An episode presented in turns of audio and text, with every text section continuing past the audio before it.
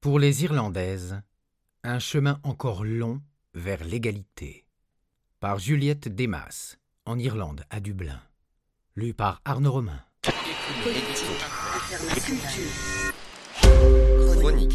En 1916, lorsque l'île d'Émeraude se bat pour son indépendance, le texte de la proclamation de la République est empreint d'une formidable énergie féministe.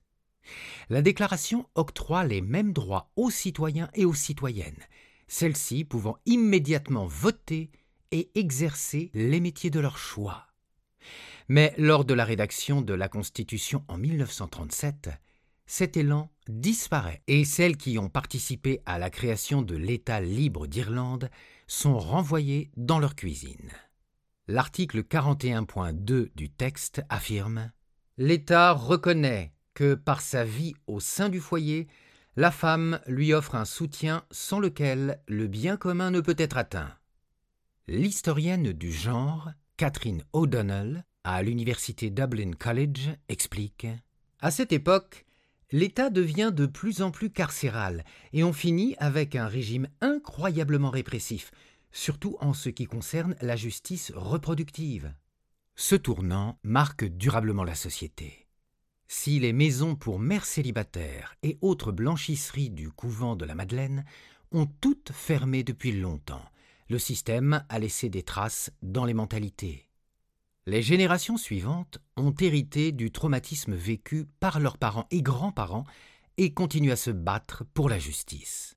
Parmi eux, Laura Angela Collins, fondatrice du mouvement Justice for All Women and Children, qui a tout essayé pour faire exhumer le corps de sa grand-mère, morte à la blanchisserie Saint-Vincent de Cork. Elle s'insurge. Elle est morte à 57 ans d'un cancer de l'utérus parce qu'ils ont refusé de l'opérer. Son corps repose dans une fosse commune, aux côtés de 71 autres femmes. Elle a fait 27 ans de travail, gratuit, pour le compte de l'État, et n'a eu droit à aucune reconnaissance, même pas une tombe. Pour elle, le gouvernement et les ordres religieux refusent l'excavation à dessein. Ils attendent que les survivants meurent et qu'on oublie. À 28 ans, elle se demande déjà si elle sera en vie le jour où les corps anonymes enfouis à Bessborough, Tuam ou Castle Pollard rejoindront leurs caveaux familiaux. À sa colère s'ajoute un autre facteur. Laura Angela Collins fait partie de la communauté des Travelers, un peuple irlandais itinérant, largement discriminé. La question des femmes, ce n'est que la partie émergée de l'iceberg. Si on creuse ces dossiers, on tombe sur des couches de racisme institutionnalisé. Dans ses excuses adressées aux mères célibataires devant l'Assemblée en janvier 2021, le chef du gouvernement, Michael Martin, évoquait un des chapitres les plus honteux et sombres de l'histoire irlandaise. Laura Angela Collins corrige Tout cela ne fait aucunement partie de l'histoire. Ce n'est pas le passé. Les gens qui sont passés par ces institutions vivent parmi nous. Et nous, leurs enfants, voyons chaque jour leur douleur, leur traumatisme et leurs plaies béantes. Malgré les scandales répétés qui ont érodé le poids et la crédibilité de l'Église, malgré la vague MeToo et la libération de la parole, la culture de la honte n'a toujours pas disparu. Les corps des femmes restent cachés, tabous, au point d'en compromettre leur santé et leur liberté. Vicky Fallon, mère de deux enfants, n'avait certainement pas prévu de donner son visage à un scandale national quand on lui diagnostique un cancer du col de l'utérus en 2014. Ce qui lui est arrivé est d'abord une histoire d'argent. Elle explique posément L'Irlande de 2008 était au début de la récession et le gouvernement a préféré donner le contrat d'analyse des frottis à un laboratoire américain pour faire des économies, explique-t-elle posément. Mais s'il s'était agi de la santé des hommes, je ne pense pas qu'on aurait pris une telle décision. Les femmes sont toujours passées en second dans ce pays. Les résultats de plusieurs centaines de tests sont compromis. Et quand le système de santé irlandais réalise qu'il y a une erreur dans les dossiers, les personnes chargées du programme préfèrent dissimuler la vérité. Vicky n'avait pas été avertie que son frottis de 2011 était un faux négatif. N'ayant pas été prise en charge à temps, elle est désormais en phase terminale. Après un procès retentissant, elle a dû partir seule aux États-Unis pour suivre un traitement expérimental. Le choix était simple. Si je restais ici, j'en avais pour douze mois de chimio palliative avant de mourir. En partant, je pouvais avoir plus de temps. Elle milite contre la gêne. Beaucoup de femmes ont honte d'être malades, le cancer du col de l'utérus est encore vu comme la conséquence de mœurs légères.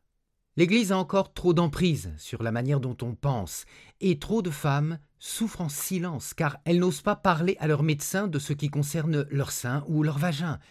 Elles tentent d'ignorer leurs symptômes en silence. L'autre sujet qui bloque, l'accès à l'avortement. En 2012, Savita Alapanavar mourait à 31 ans d'un choc septique engendré par une fausse couche incomplète. Les médecins lui ont refusé l'avortement au nom du huitième amendement qui mettait à égalité la vie d'une mère et celle du fœtus. La nouvelle a l'effet d'un électrochoc. Une longue campagne s'ensuit jusqu'au référendum de 2018, lors duquel le oui des pro-choix l'emporte. Mais pour Joanne Neri, activiste qui porte fièrement ses t-shirts No More Shame, à bas la honte, il n'y a pas encore de quoi se réjouir. Selon les derniers chiffres, 200 Irlandaises auraient fait le trajet vers l'Angleterre pour pouvoir avorter en clinique en 2020. Elle s'inquiète. Dans le contexte d'une pandémie, quand les gens ont peur, rien que pour aller faire leurs courses, c'est très grave. Elles ont dû partir loin, renoncer au soutien familial ou émotionnel, s'inquiète-t-elle. S'il y a bien eu des avancées, la législation actuelle ne lui semble pas adaptée. Les praticiens risquent toujours 14 ans de prison s'ils agissent en dehors du cadre légal. Or, la définition d'anomalie fétale mortelle prévue par le texte est ambiguë.